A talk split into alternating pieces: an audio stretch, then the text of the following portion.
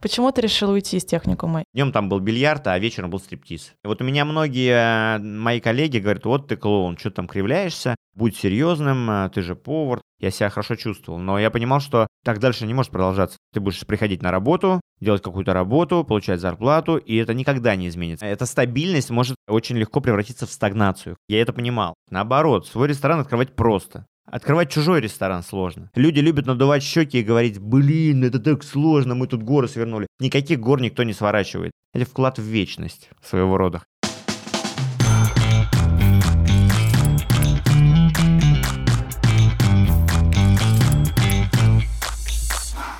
Ребята, полную версию нашего подкаста вы можете посмотреть на нашем YouTube-канале.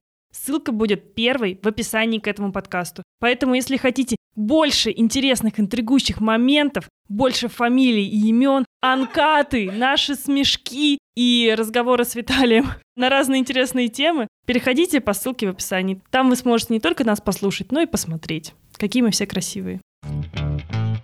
Привет, Аня. Привет, Настя. Рассказывай, как твои дела? Мои дела с переменным успехом. На самом деле у меня есть один проект, который я очень давно пытаюсь реализовать, и мы не можем найти туда гостей. Люди просто не идут. Я чуть-чуть приоткрою завесу тайны. Это подкаст про личные финансы. И когда я планировала сделать эту концепцию, мне казалось, что это классно, что никто никогда из публичных людей не рассказывал про свои деньги. И тут я поняла инсайт, ребята, никто не любит рассказывать про деньги.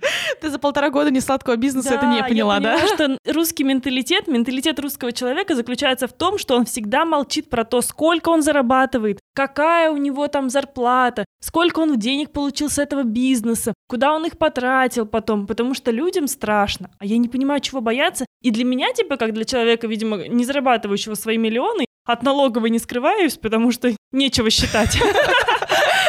Слушай, ну ты же все равно не говоришь даже сейчас свою зарплату, допустим. Ну да, потому что я ее сама не могу посчитать. Мы даже с тобой это не обсуждаем, на самом деле, вот, ну, какие-то четкие цифры, мы можем с тобой там общий вай понять, да, но не говорим четкие цифры друг другу, как бы. Ты заговорила про продюсирование подкастов, у тебя приходят э, люди заказывать э, продакшн, в том числе, да, концепцию и так далее. Как они тебя находят? У нас сегодня тема выпуска личный бренд, и у меня сейчас эта тема сама подвязалась как-то. Как ты находишь своих заказчиков? Это же тоже через э, как раз подкасты, через твою страницу в Инстаграме. Да, это все в основном сарафанное радио, и действительно это через личный бренд происходит. Люди просто заходят на мою страничку в Инстаграм, видят, что там я продюсирую подкасты, грубо говоря, у меня есть такие-то кейсы, я пишу про это статьи, у меня берут какие-то там интервью. Люди видят, что я выражаю какую-то, да, экспертную позицию свою, какое-то экспертное мнение, и таким образом они становятся моими будущими заказчиками. А дальше уже работа на доверие, конечно же. Скажи, ты когда-нибудь целенаправленно хотела развивать свой личный бренд? Конечно, я очень давно хочу, и я не понимаю, где вот этот вот а, золотой грааль, где тот ключ к личному бренду, через что мне его развивать, потому что я то про одно, то про другое. Мне хочется найти такую нишу, которая бы всех заинтересовала. То есть подкастерский мир очень-очень маленький на самом деле, и через него сложно продвигать себя прям как свой какой-то бренд. Короче, надо через что-то другое, через что я пока не знаю. Вот этот вот секрет я пока еще не раскрыла. А ты? Слушай, я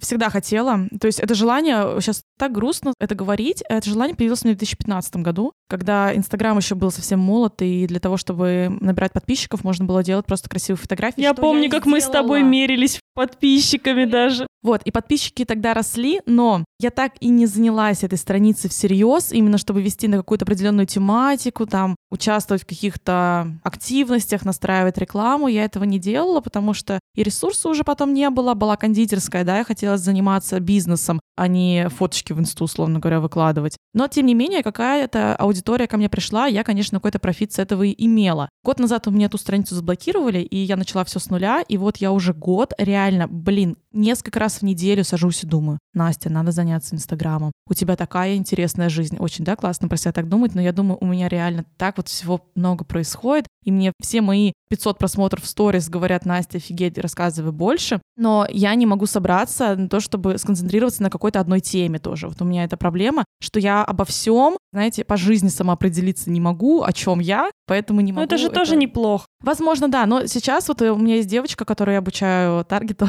и она на моем профиле тренируется. Поэтому, если вам выпадает какая-то реклама, это мой стажер стажируется. А мне выпадает. Да, выпадает? Короче, мы с ней экспериментируем, так что посмотрим, может, из этого что-то выйдет. Вот, но... Расскажешь потом результаты. Да, кстати, могу потом поделиться, если я не брошу очередной раз эту затею. Про нашего сегодняшнего гостя. У нас сегодня в гостях Виталий Истомин, и я с ним познакомилась Через его блог. Через его блог в Инстаграме, да. При том, что даже не через рецептики, которые он там сегодня рассказывал, я выкладывала рецепты, даже не через э, них, а просто как через его личность, как классного шеф-повара, классного ресторана в Москве. И я периодически так отписывалась, подписывалась на него. Давно хотела с ним пообщаться, потому что это тот человек, который действительно построил свой личный бренд с нуля, и очень много плюшек с этого получает сейчас. Аня, расскажи, как ты познакомилась с Виталием, с его страницей? Да, я тоже на самом деле наткнулась на его страничку в Инстаграм совершенно случайно, потому что я интересовалась всей этой фуд-сферой, и мне было просто любопытно, что же он такого делает, и я честно до последнего думала, что он не сам пишет свои посты.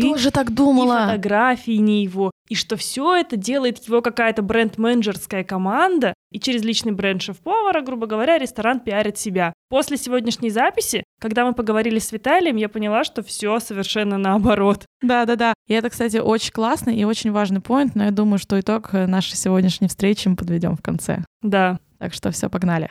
слушайте выпуск. Сегодня у нас в гостях Виталий Стомин, экс-шеф-повар ресторанов «Сахалин и Техникум», автор блога в Инстаграме, а также автор книг «Нескучная еда» и «Нескучные десерты». Сейчас Виталий открывает ресторан в Москве. Виталий, привет. Привет, привет. Еще автор книги «Нескучные завтраки», которые выходят вот-вот-вот-вот. Так мы просто вообще прям к анонсу встретились. Фактически, да. К анонсу ресторана и к анонсу книги. Ладно, давай начнем сначала. Расскажи вообще о себе, как ты пришел в гастрономию. Ничего интересного не было в моей судьбе, не буду рассказывать долгих историй. Были сложные времена в 90-е, пошел поработать к другу, так и остался. Все, ничего сверхъестественного в карьере нет. Не было вдохновения с детских лет, никогда это не любил. Устроился в маленькую бильярдную на Васильевском острове Петербурга. Там было два повара. Он был шеф-поваром, я был поваром. Все, нас было двое. Одна официантка, она же бармен. Так работали. Днем там был бильярд, а вечером был стриптиз. Потом я долго работал в Петербурге в разных ресторанах поваром, потом где-то сушефом, где-то шеф-поваром несколько лет. А в общей сложности, когда я приехал в Москву, я уже лет 10 работал шеф-поваром. И что было дальше? А что было дальше? Дальше это вы сами догадаетесь. Ну, приехал, устроился в компанию White Rabbit Family. А вообще, когда ты приходил изначально в White Rabbit Family, у тебя уже был блог или нет? Тогда Инстаграма не было, девочки. Да вы, ладно, еще ма- лет- вы еще в школу подожди, ходили. подожди, подожди. Шесть лет назад у меня уже были. У Ани уже был Нет, у меня не было ничего, у меня было 500 подписчиков. Просто начал писать. Мы говорим, с чего начал или зачем я это начал. Давай начнем с того, зачем ты это начал, а потом... Я понял, что работая в ресторане, ты всегда будешь приходить на работу к 12, уходить с работы в 10. У тебя 5 числа будет аванс, а 15 будет зарплата. И эта вот ограниченность э, в плане э, каких-то э, ресурсов меня подтолкнуло к тому, что нужно что-то делать помимо работы, иначе так и останется так навсегда. Поэтому я решил что-то делать кроме работы. Вот. А как я начал? Я начал просто выкладывать какие-то картинки еды. Ну, просто хотя бы изначально рассматривал Инстаграм как свое резюме. И мне хотелось создать какую-то такую платформу, где будут мои рецепты, мои работы. Человек, который меня захочет взять на работу, увидит, что я не совсем фуфло, скажем так, что-то умею. Чтобы у меня не было вот этого такого знакомительного периода с работодателями. Вот поэтому. Вот такая была первая причина. Начал выкладывать фотки еды. Естественно, как раньше было модно, подпись на английском. А потом понял, что люди, 200 человек моих подписчиков, хотят все-таки... О, ну, прикольная фотка, выложи рецепт. Вот так это было. Это был следующий шаг. Я подумал, окей, выложу. С рецептом уже больше зашло. А Дальше там начал какие-то подводки писать. А фотографировал ты сам? Какие-то фотки использовал из э, аккаунта техникума, потом постепенно перешел на свои фотки. Почему? Потому что хотелось создать все-таки свою какую-то линию, чтобы мне не- потом не говорили, что это техникум. Вот э, тогда, это был 2017 год, это было 4 года назад, на самом деле Инстаграм в 2017 уже не был таким простым, как там в 2015, например, когда было действительно достаточно делать просто хороший контент. И ставить хэштеги. Да, ставить хэштеги и пользоваться масс-фолловингом, масс-лайкингом. В 2017 уже все равно было немного по-другому. Ты как-то продвигал специально блог или все-таки это была органика? Как ты наращивал аудиторию, да? Самое главное, секрет шеф-повара. Я заходил на все посты, которые были выложены из техникума.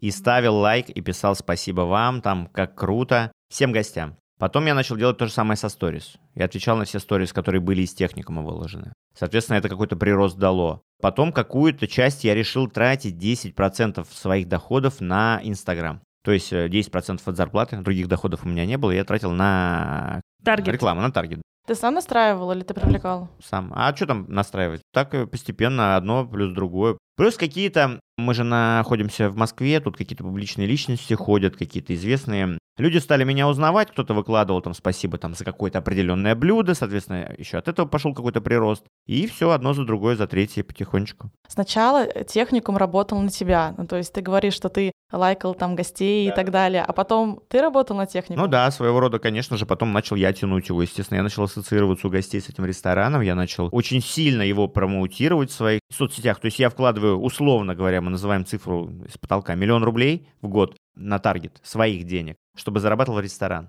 Я начал тянуть за собой этот ресторан. Тоже. Сначала он мне помогал, потом я стал помогать. То есть такая синергия, как сейчас говорят. А если не условно, примерно, вот сколько ты тратил тогда на таргет? Я говорю, это была цифра 10% от моей зарплаты. У меня была примерно треть моей зарплаты уходила на квартиру, которую я снимал, 10% уходило на это, и что-то оставалось. Как ты монетизируешь еще свой блог, помимо того, что тебя знают твои потенциальные работодатели? Вообще, через сколько лет после начала своего блога к тебе начали поступать предложения, именно какой-то получать профит, предложения, приходящие именно к тебе, как к человеку, ведущему свой блог? Ну, наверное, через год. У меня было тогда что-то 14 тысяч подписчиков, ко мне обратились с каким-то бартером. Ну, бартер в плане, там, мне дали технику домой, а я должен был ее пиарить. То есть денег в этом не было. А так, чтобы прям деньгами кто-то пришел, это было, наверное, года через два с половиной. То есть я два с половиной года занимался просто так в пустоту. Но я и не рассчитывал там особо сильно монетизировать, потому что я понимал, что это и возможно, но я понимал, что нужно что-то нарастить. Нельзя там 10 тысяч подписчиков надеяться на деньги. Нужно было больше. Я потом себя поймал на мысли, что шефов медийных тогда особо не было. То есть все как-то так сидели у себя в ресторанах, кто-то там в газетах печатался, в журналах, а так, чтобы себя в Инстаграме вести активно, таких было мало. И я понимал, что эту нишу тоже можно занять. Вот, соответственно, я в этом направлении двигался. Но, наверное, у меня было где-то 70 тысяч подписчиков, когда ко мне стали приходить. Но еще плюс к этому я сразу себе сказал, что я не буду делать дешево ничего. Там за 2000 я ничего не буду делать. Я сразу себя поставил дорого, поэтому ко мне долго не приходил никто. Я сразу сказал себе, что я дешево делать не буду, и поэтому я долго без этого сидел. Потом что-то начало приходить. Ну, у тебя очень целевая аудитория. Вот скажи, а с чем ты связываешь вот то, что твои коллеги, шеф-повара, не медийные. Это какая-то культура особая. Это люди, которые не умеют говорить или писать, или фотографировать. Они говорят как понимают. человек, который работал с кондитерами просто. Она... Они боятся камеры как огня, просто отлетают от нее на километр. Но не все созданы, я думаю, для этого, во-первых. Во-вторых, не у всех есть такая задача. А в-третьих, мне кажется, что у нас есть все-таки предрассудки, что люди, которые вот в камере, в телевизоре, в Инстаграме, в Ютубе, они как клоуны. Вот у меня многие мои коллеги говорят, вот ты клоун, что там кривляешься, будь серьезным, а, ты же повар. Вот, у мужчин особенно такое вот есть, ты должен быть серьезным, молчаливым, суровым, а вот если ты улыбаешься, то ты или с прической, то ты точно гей. Но, соответственно, ты выбираешь для себя, ты хочешь развиваться, быть медийным, либо ты будешь вот в своих каких-то представлениях жить о мире и окружающих людях. Немногие этого хотят, и немногие им это нужно, но те, кто хотят, должны меняться, да.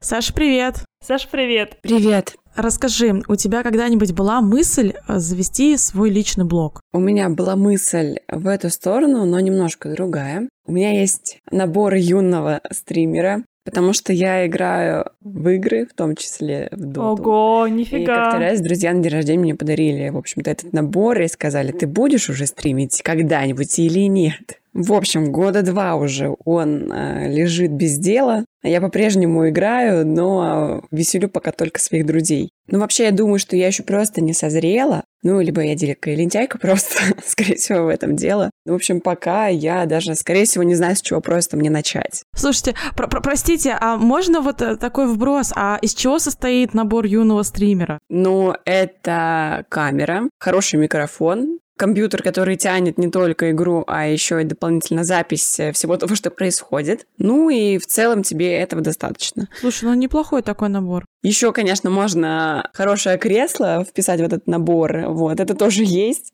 Потому что тебе много времени придется, скорее всего, проводить а, за тем, чтобы все снимать. Осталось купить, э, знаешь, это блогерское кольцо световое, чтобы оно тебя еще подсвечивало, пока ты играешь. А, вот ты говоришь то, что раньше было очень много девочек-стримеров а, на Ютубе. И дело в том, что как раз-таки они всегда были красивыми и ухоженными. То, как я сижу, играю иногда в доту, в общем, не этим я буду брать. Так что такие дела. Ну ладно тебе. Слушай, я просто считаю, что нужно какое-то намерение в этом поставить. То есть, если я берусь за какое-то дело, например, вот сейчас у меня действительно начинает формироваться намерение, что нужно вести свою личную страницу, ну, вот дайте по-блогерски. Настя, что за марафоны Елены Блиновской? Так, пожалуйста, не... Формирование намерений, отправляем воздушные шарики в космос. Так, ты, хватит меня стебать. Я просто только что Ане сказала, что я бы не против была пойти на марафон Блиновской. Я чувствую, теперь она меня просто зашеймит. Главное — намерение, Настя. Короче, Где твой Инстаграм тогда? я решила, что я хочу это делать, и я не могу, типа, такая, ой, ну решила, что-то поделаю. Если я решила, то я должна основательно к этому подойти. Найти какой-нибудь курс, там, почитать какие-то статьи. Если я интуитивно что-то не понимаю, а сейчас я не понимаю, как интуитивно развивать личный блог в Инстаграме, потому что уже на дворе не 2015 год, я начинаю как раз изучать эту тему, не знаю, писать себе контент-план, трекер привычек, чтобы зачеркивать эти кругляшочки, что я выложила пост. Ну, хоть как-то себя, короче, организовывать, что эту привычку себе развить. Саш, скажи, у вас в Geekbrains есть какие-то продукты, которые бы помогли мне или... Начинающим блогером. Начинающим блогерам, да, вести свой блог? Ну смотри, если ты хочешь начать с базы и разобраться, какой себе вообще план написать, да, прежде чем там что-то зачеркивать, и к тому же ты говоришь, что, что хочешь блог вести, я бы тебе порекомендовала наш бесплатный курс продвижения в Инстаграм. На нем как раз-таки ты узнаешь о том, как э, содержать страницу, что с ней делать, как там даже настраивать таргетинг. Поэтому, если тебе интересно стартануть, начать, то хай рекоменд. Приходи, 15 уроков в твоем распоряжении. Мы тебе все дадим, все покажем и расскажем. Настя, ну что, все ТЗ получено, пойдешь обучаться блогингу? Слушай, блогингу пойду обучаться. Посмотрю, что в программе УГБ, потому что, к счастью, таргет я настраивать умею. Но я думаю, что наши слушатели, кто не разбирается в Инстаграме, должны пройти бесплатный курс. Ну, блин, грех не пройти бесплатный курс, ребят. Да, поэтому оставим ссылки в описании. Спасибо, Саш, спасибо, что поделилась и присоединилась сегодня к нам на этой неделе. Рада была сегодня с вами увидеться. Пока-пока!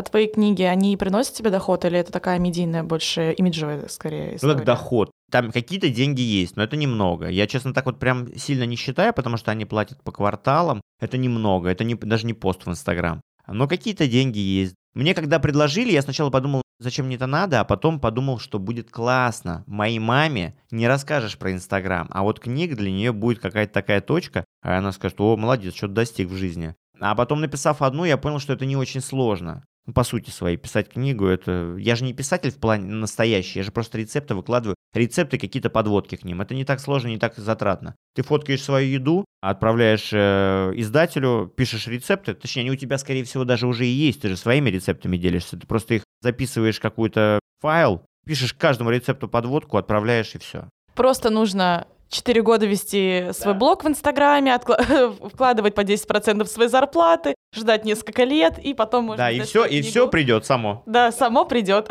Очень Просто. просто. Наша любимая просто. Просто надо сделать. И еще вопрос по поводу авторских прав, наверное, на эти рецепты. Может быть, я ошибаюсь, ты сейчас меня поправишь. Выкладывал рецепты, которые, например, были в техникуме, эклеров, по-моему, или что-то такое, да, и ты выкладываешь в свой блог. Им, типа, было окей, что ты в открытое пространство, типа, техкарты, условно говоря, публикуешь. Я-то понимаю, что, ну, это бред э, в плане, что, ну, вряд ли кто-то прям пойдет, сейчас эклеры от сайта не такие же, как у тебя получатся. Нет, не сделают, но это другой experience, как бы. Они, скорее всего, в техникум не за конкретными эклерами, именно этими пойдут. Нет ли руководства ресторана какого-то вот противоречия, не было ли его? Было. И что, и как решали?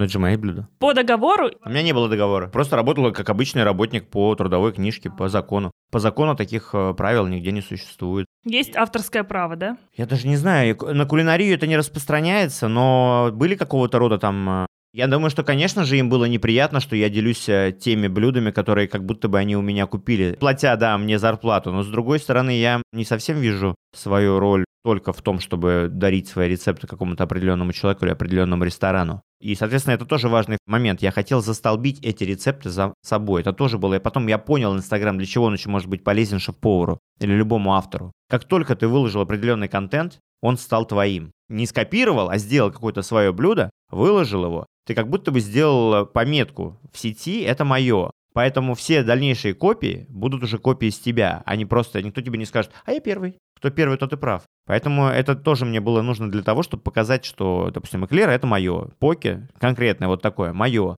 А потом таких блюд появляется в регионах и даже в Москве очень много. Есть такие проекты, где даже полностью копируют меню техникума, прям на 100%. В одном городе недавно открылся такой ресторан. Но это не проблема, мы же не на одной улице находимся, в конце концов. И даже если на одной, Гостей на всех хватит, во-первых. Во-вторых, э, ресторан — это не только определенное блюдо, это все-таки атмосфера, ценовая политика. Если возвращаясь к вопросу, против были, но я, скажем так, нашел компромисс, который устраивал всех. Например, если я использую в блюде 20 компонентов, сложных, я для своего инстаграма использовал 15, убирая самые сложные, которые, ну, не так сильно влияют, хоть и влияют на вкус, но дома тоже вкусно будет.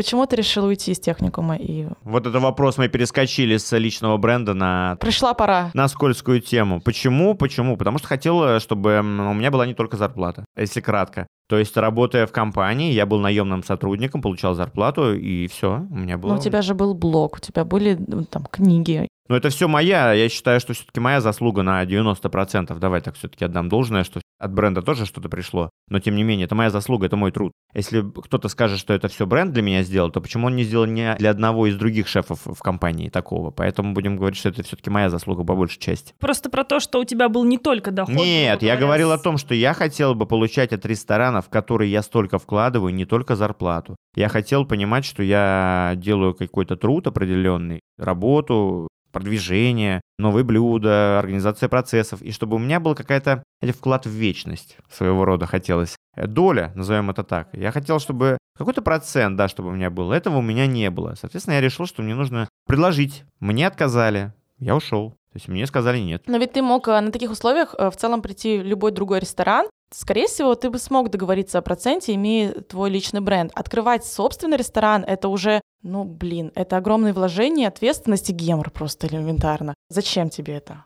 Наоборот, свой ресторан открывать просто. Открывать чужой ресторан сложно. Потому что ты делаешь чужую какую-то, чужую волю выполняешь. Он тебе человек говорит, я хочу так, а ты понимаешь, что это неправильно, ты хочешь не так, тебе хочется по-другому развитие событий было определено. Раз уж я не могу здесь получить какой-то процент, долю, соответственно, я решил, что надо уходить. А раз уж я ушел, то что уж тут мелочиться, надо уже... Вообще мне хотелось свой. Когда решение это пришло, до увольнения или после? Ой, гораздо раньше. Это было... Решение пришло года два назад. А почему не решался? Почему я разговаривал, пытался договориться. Я, ну, я же не такой уж прям прыгун с места на место. Я работал, мне было комфортно с людьми, я им делал в определенного рода предложения. У нас не получалось, они не хотели со мной открывать ресторан. Мне интересно, а, вот именно философия твоего решения, это было легкое или тяжелое это решение? Это было тяжелое решение, потому что, по сути, я привык, мне было очень комфортно. Нельзя сказать, что у нас не было конфликтов, и конфликты у нас были, и там были и какие-то прения, но в целом мне было очень хорошо работать я себя хорошо чувствовал. Но я понимал, что так дальше не может продолжаться. Ты будешь приходить на работу,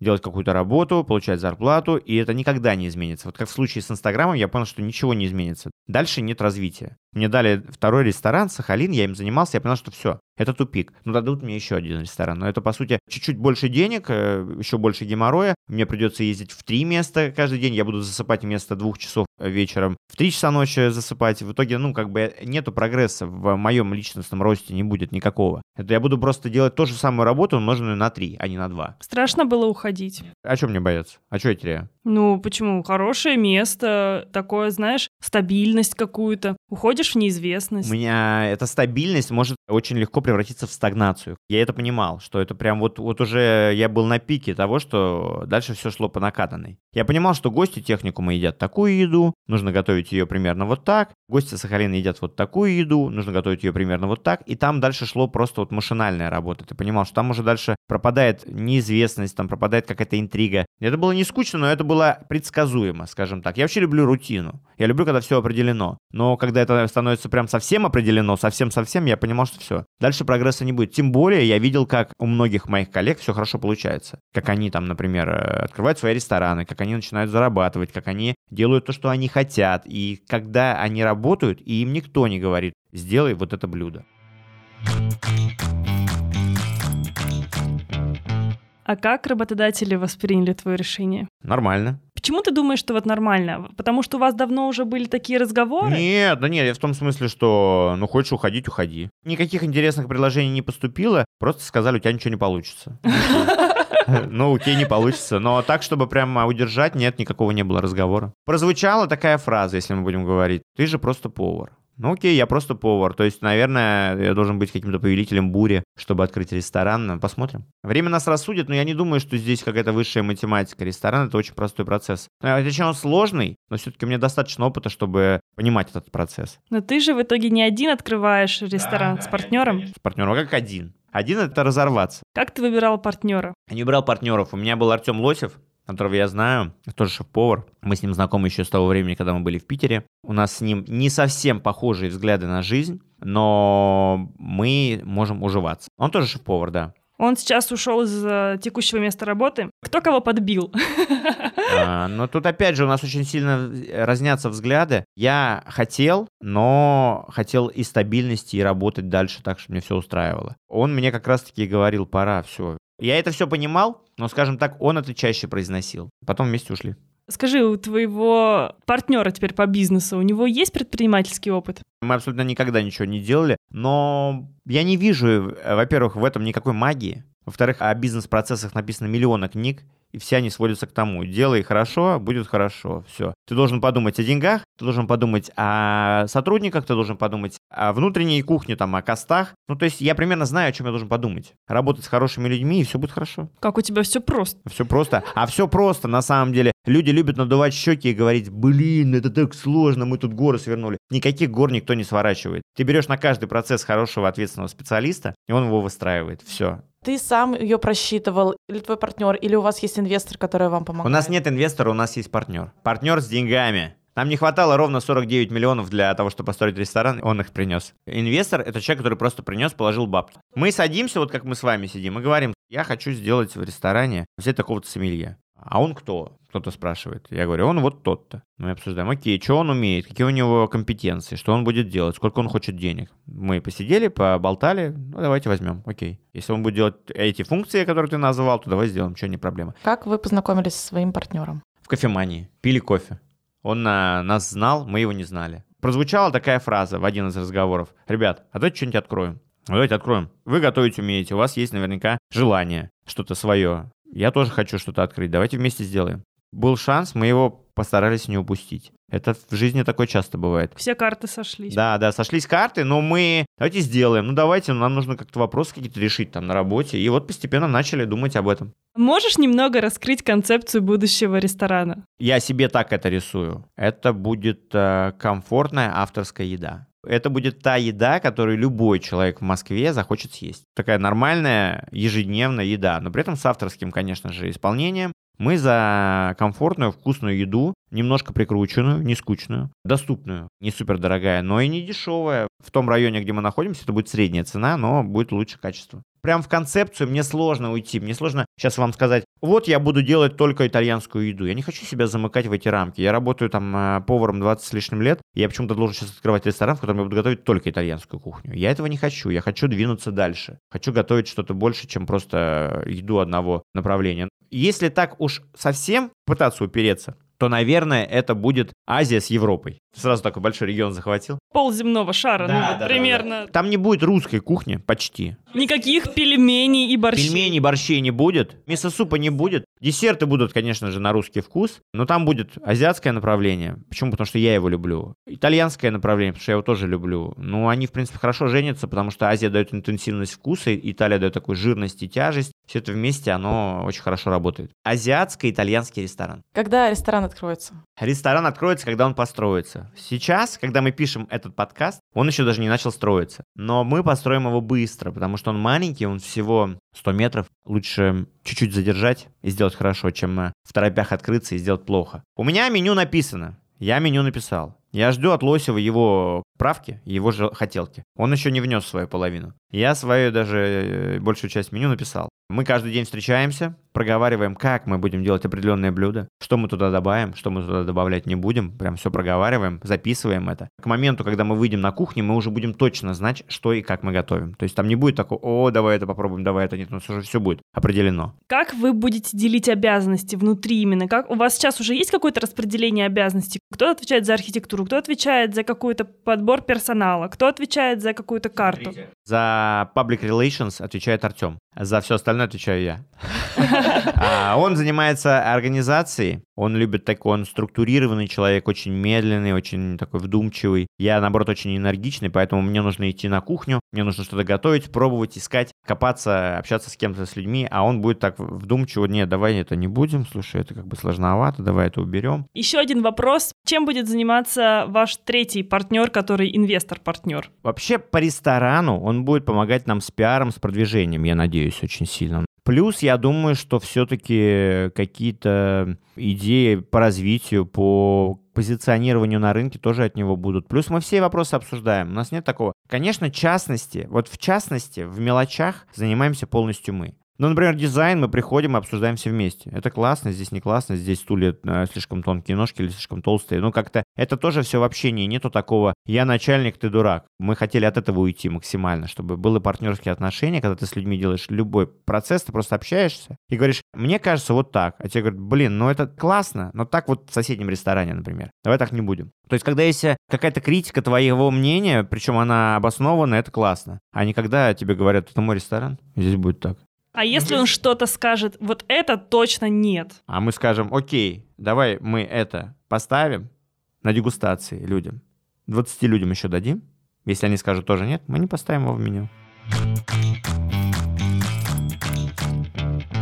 Ты упомянул свой YouTube-канал. Ну, мы тоже давно очень планировали сделать YouTube, в надежде заработать миллион рублей. Но сейчас, конечно же, вряд ли будет сразу миллиард. Это кулинарное шоу, это кулинарное шоу, где мы готовим с девушками. Почему с девушками? Не знаю, на самом деле, почему такой сексизм. Там была скорее идея про то, что мужчина должен кормить женщину. А, эта идея мне нравится. Этим он должен идея. ее очаровать, э, заинтересовать, понравиться. Все запомнили, да? Все запомнили. Это главное. Именно этим ты свою жену покорил. Да. Поэтому мы, наверное, в первом сезоне все-таки закончим с девушками, а потом второй сезон будет уже с э, мальчиками. Я не понимаю вот этого разделения. Мы начали делать с мыслью классная мысль, а потом начали готовить и подумали, а что такого? Почему только женщины? Что за странный выбор у нас самих? Вот, но это кулинарное шоу, суть которого в том, что шеф-повар, то есть мы вдвоем, соревнуются друг с другом. У каждого из них есть один ингредиент. Гость любой дает, просто на выбор. Там навалена куча продуктов, там мясо, рыба, овощи на столе. Гость выбирает любой компонент, дает повару, и повар дальше готовит. Но, чтобы получить дополнительный компонент к своему блюду, он должен выполнить задание. Задания разного рода, очень сексистские. Четыре месяца мы ходили с этим пилотом. Никому он нафиг был не нужен. А вы искали рекламодателя сразу да. же? Дорого получилось. То есть там 7 камер, звукорежиссер, гример. Больше полумиллиона? Больше за ролик. Соответственно, это очень дорого. Мы ходили с этими предложениями к куче людей. Потом случилось так. Артем по выходным играет в футбол. Один из его собутыльников работает в рекламном агентстве. И они как-то разболтались, и Артем говорит, слушай, мы тут сняли шоу, хочешь покажу, прикольно вроде получилось, посмотри. Вот. Тот говорит ему, о, прикольно, а давай я вас буду продавать. И вот когда мы с этим Димой познакомились, то Дима начал активно продавать и продал наше шоу. Теперь мы запускаемся. Запускаться без спонсора было бессмысленно, потому что, ну да, мы один выпуск сделали, это дорого. Дальше что? У нас нет ресурса.